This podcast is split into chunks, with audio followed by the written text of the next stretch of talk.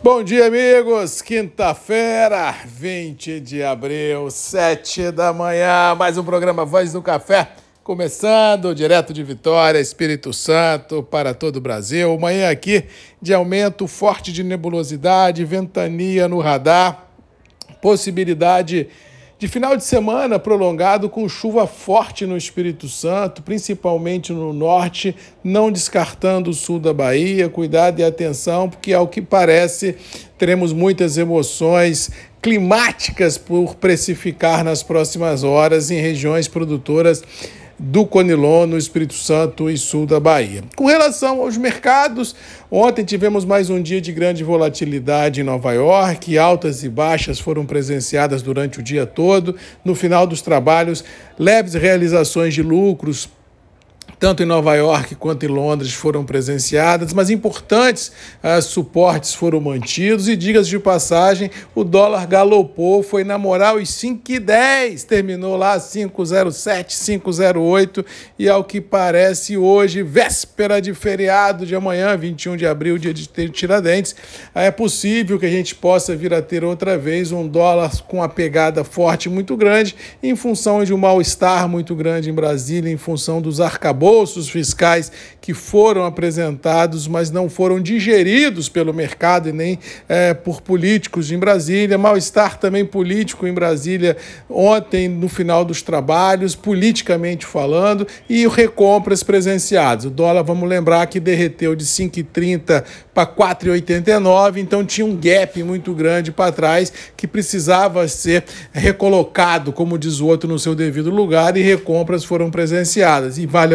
observação, o que dólar subiu ontem foi muito mais do que a bolsa cedeu, ou seja, ajudou e muito o agro como um todo nas suas liquidações internacionais, o que ajudou também a manter os níveis de preços praticados em reais, o notório em todas as praças de comercialização. E dicas de passagem, como já disse aqui por diversas vezes, não vislumbro nenhuma chance do mercado escorregar, nem do Conilon, nem do Arábica, muito menos em Nova York, já que as verdades das quais eu acredito, continua postos à mesa e nem essa recomposição do dólar, na minha humilde visão, será desculpa mais do que suficiente para derrubar preço. Muito pelo contrário, eu acho que o mercado cafeiro tem força nas próprias pernas para uma safra complicada que vamos colher, para um mercado de clima que já começa a chegar de forma prematura nas mesas de operação, ou seja, tudo que o mundo não precisa é mais um problema climático no Brasil que comprometa a presente e a futura safra cafeira.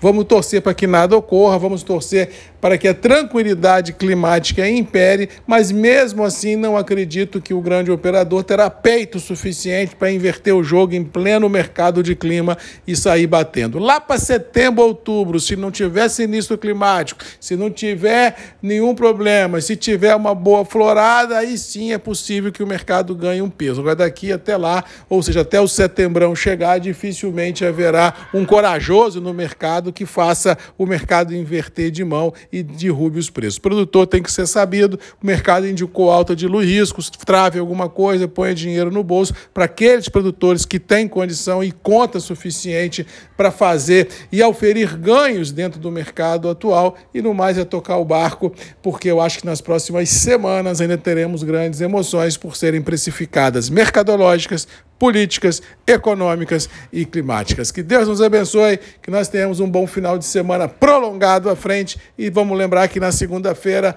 temos um encontro marcado, outra vez, sete da manhã, Marcos Magalhães, Voz do Café e você, aqui nos grupos e redes MM, ponto de encontro de todos nós. Beijo, um abraço e até segunda. Tchau!